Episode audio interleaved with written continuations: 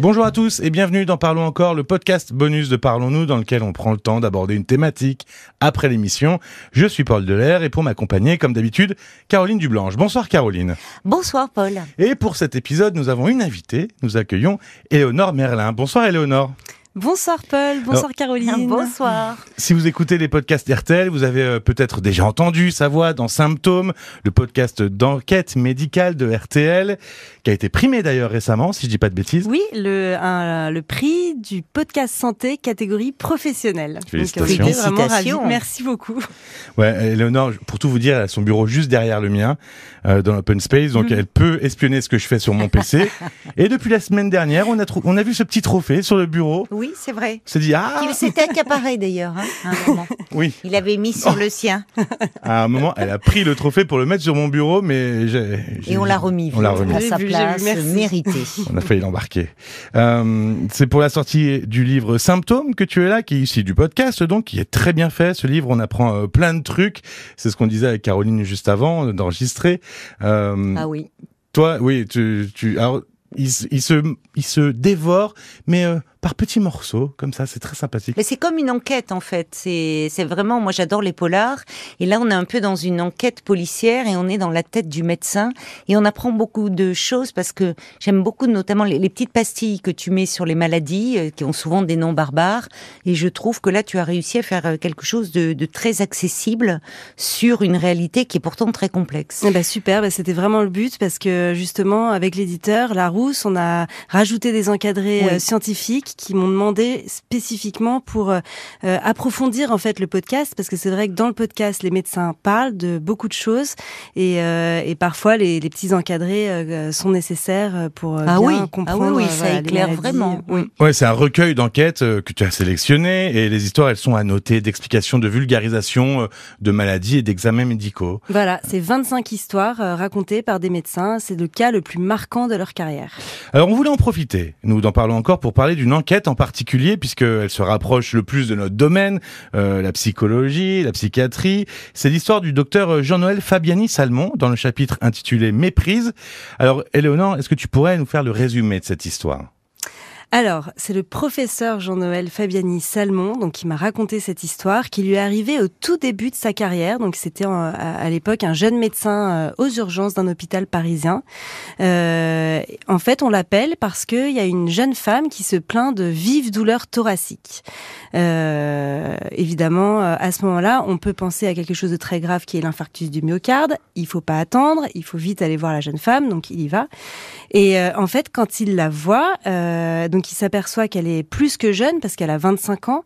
Il est très surpris parce qu'il est, enfin, l'infarctus du myocarde à 25 ans, c'est vraiment beaucoup trop rare. Euh, mais il commence à l'examiner parce qu'elle se plaint de douleurs thoraciques et elle les désigne vraiment très précisément. Elle- avec le plat de sa main, euh, elle décrit euh, tous les symptômes euh, d'un infarctus. Il se dit c'est pas un hasard, c'est vraiment ce qui se passe visiblement. Bah, il peut pas en fait passer à côté de des symptômes qu'elle lui décrit. Donc il réalise un examen clinique assez poussé et et puis vraiment il trouve rien, un test d'effort, tout ça, il y a rien du tout. Et puis il lui demande si elle a des antécédents effectivement éventuellement qui peuvent expliquer euh, ça, euh, bah, le tabac, euh, la, la pilule, des antécédents familiaux. Elle a rien du tout, donc vraiment il comprend pas. Et euh, en, en- en désespoir de cause, si je puis dire, il, il se décide à faire l'examen invasif, euh, l'examen pas drôle qu'on fait en dernier recours si, si vraiment on a un soupçon.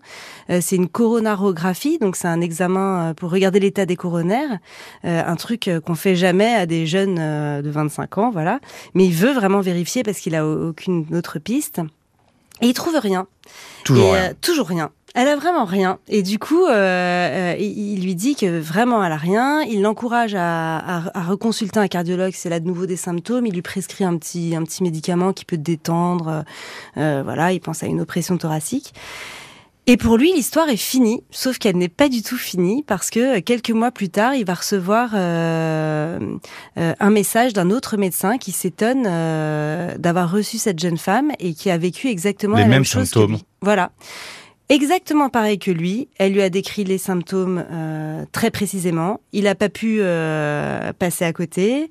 Euh, il n'a pas pu, euh, voilà. Il a, Il a donc- pas- oui, il a dû faire les mêmes examens que exactement. le docteur Fabiani Salmon. Elle ne lui avait pas dit qu'elle avait déjà fait une coronarographie, parce que sinon il lui aurait jamais fait faire cet Ouais. examen, parce qu'à quelques mois d'intervalle, ça n'a aucun sens médicalement. L'état des coronaires peut jamais évoluer euh, aussi vite, même chez les personnes très âgées. Donc ça aurait été un non-sens. Et après, quand il lui a fait sa- son examen et qu'il lui a dit qu'elle n'avait rien, elle lui a dit bah mon médecin référent, c'est le professeur euh, Jean-Noël Fabiani Salmon, envoyez-lui les résultats.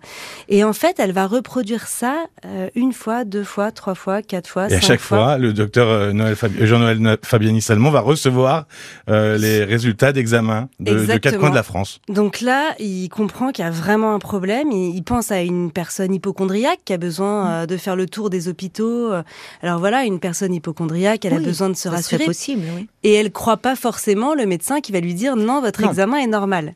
Voilà. Oui, elle met en cause ça. le, le- oui, oui, le, le diagnostic médical, mais Mais euh, euh, il se dit, elle ressemble pas à une hypochondriaque d'ailleurs parce que les hypochondriaques, euh, une façon beaucoup plus euh, fantaisiste en fait de parler de leurs symptômes. On verra tout à l'heure, oui. Voilà, ce- elle, ce que ça est très interpellant, c'est qu'elle décrit vraiment très précisément et que du coup, tous les médecins se, se- sont poussés à faire ces examens. La conclusion de cette histoire, c'est que finalement, c'est pas une histoire cardiaque, c'est pas quelque chose de physiologique visiblement. Ils se sont, ils ont trouvé euh, que c'était un, un- un syndrome particulier, c'est quelque chose de psychiatrique, euh, qui est donc le syndrome de Munchausen, c'est ça? Voilà. Donc c'est une maladie psychiatrique qui pousse euh, les personnes qui en sont atteintes à, à inventer en fait une, une pathologie et, et à, essayer de convaincre tout leur entourage qu'elles en sont bien atteintes. Le syndrome de Munchausen, Caroline, alors là pour le coup, bon, euh, c'est plus dans tes cordes, Oui. parce que les cor- coronarographies, Ouais, c'est pas mes très cordes. bien dit. J'en ai jamais rencontré hein, dans ma pratique. Ah ouais, jamais. Mais en tout cas, ça, euh, on l'avait étudié, bien sûr, parce que parce que justement pour ne pas passer à côté. Qu'est-ce que c'est le syndrome de Munchausen?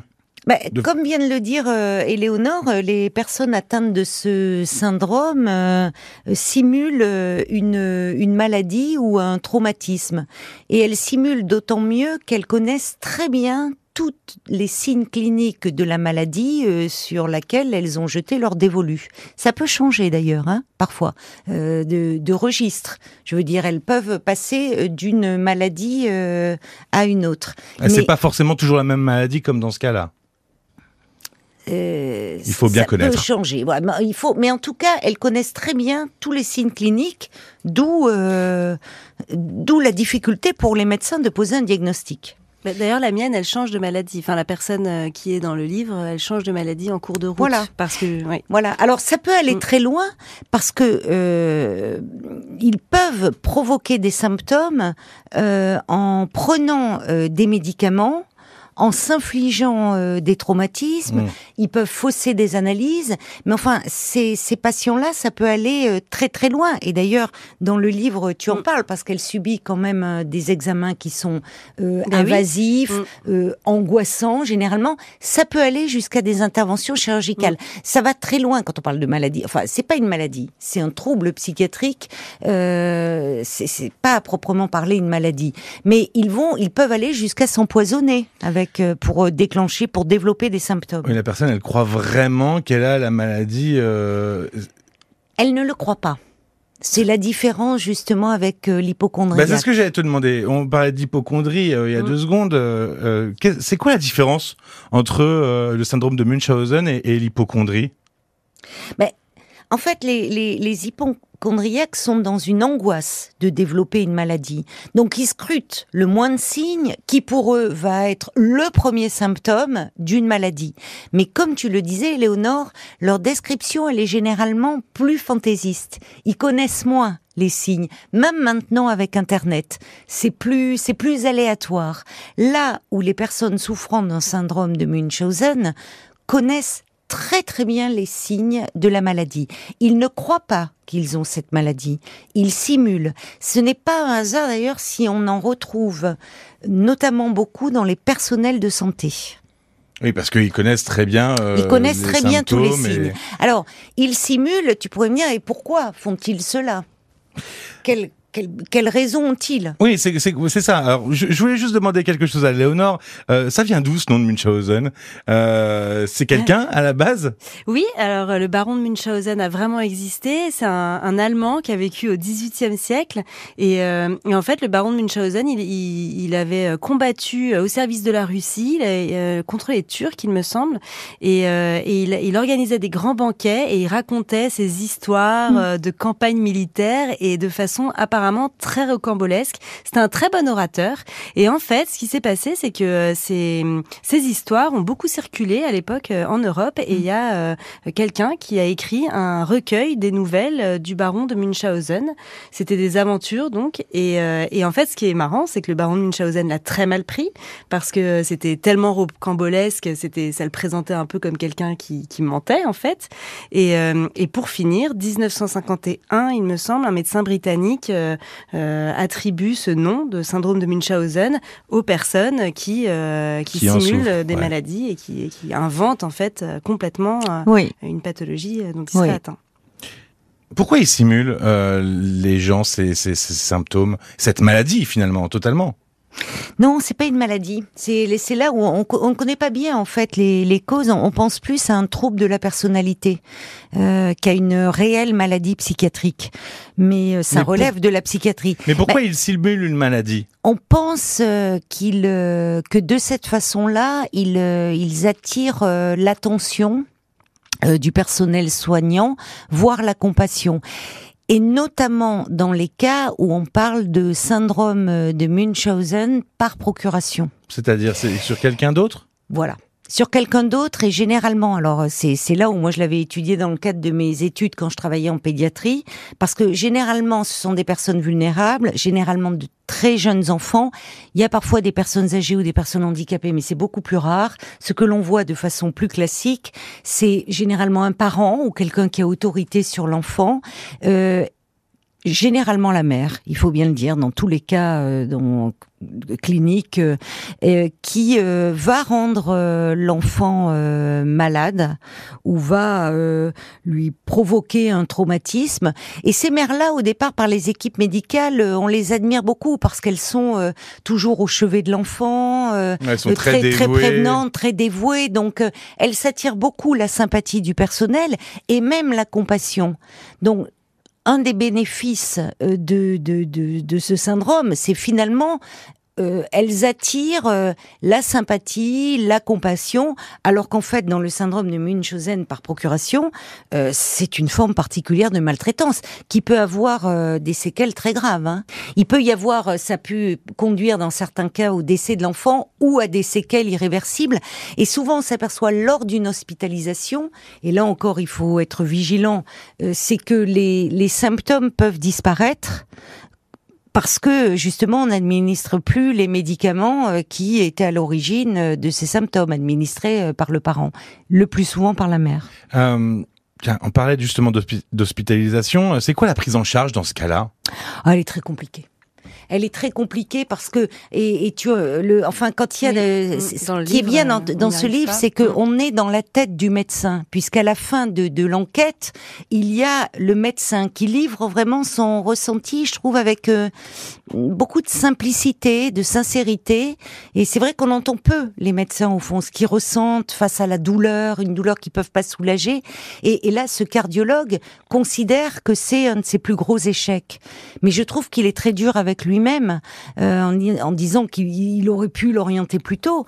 Mais quand bien même il aurait cherché à le faire, euh, c'est souvent ces personnes-là sont très réfractaires à une prise en charge psychologique, mmh. parce qu'en fait leur souffrance, elle est certes d'ordre psychique, mais leur plainte, elle est dans un registre somatique. Donc il ne s'agit pas d'ailleurs dans les prises en charge de leur faire dire qu'ils sont à l'origine de leurs problèmes, parce que ça, ils ne veulent absolument pas l'entendre. Il faudrait pouvoir les amener à évoquer euh, de quoi ils souffrent réellement sur un plan psychique. Mmh. Et pour ça, il faut qu'ils le veuillent. Voilà. Et en fait, euh, la prise en charge, elle est très compliquée, pour ne pas dire impossible.